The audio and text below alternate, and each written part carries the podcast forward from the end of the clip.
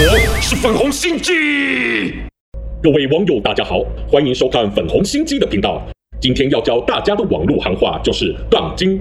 顾名思义，杠就是抬杠，精就是代表戏精。大家应该都知道，抬杠形容一个人针对事情爱反驳或挑刺，常常为了反对而反对，在呛声，甚至挑剔别人，只是为了得到优越感。而网友们把抬杠结合戏精后，杠精就是专指有一类爱放炮，总是触发众怒的网络精怪。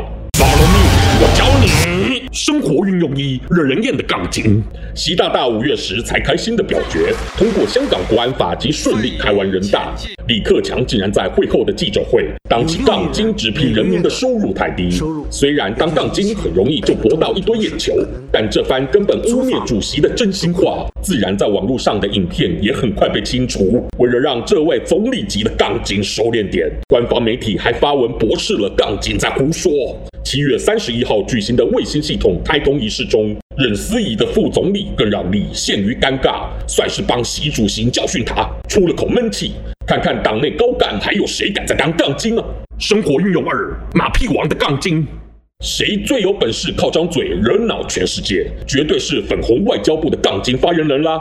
而且每个杠精都有自己的风格，例如中国队长型、推特战狼型。满脸不爽型，呵呵大妈型，但他们共同的特色就是谎言连篇，所以当面对其他国家再多的指责，一律蛮横的靠说谎来反扣帽子，就是在斗争中练就杠精之王的秘诀啊！喜欢我们红心机的话，快按下订阅并开启小铃铛，每次更新就让你看懂小粉红。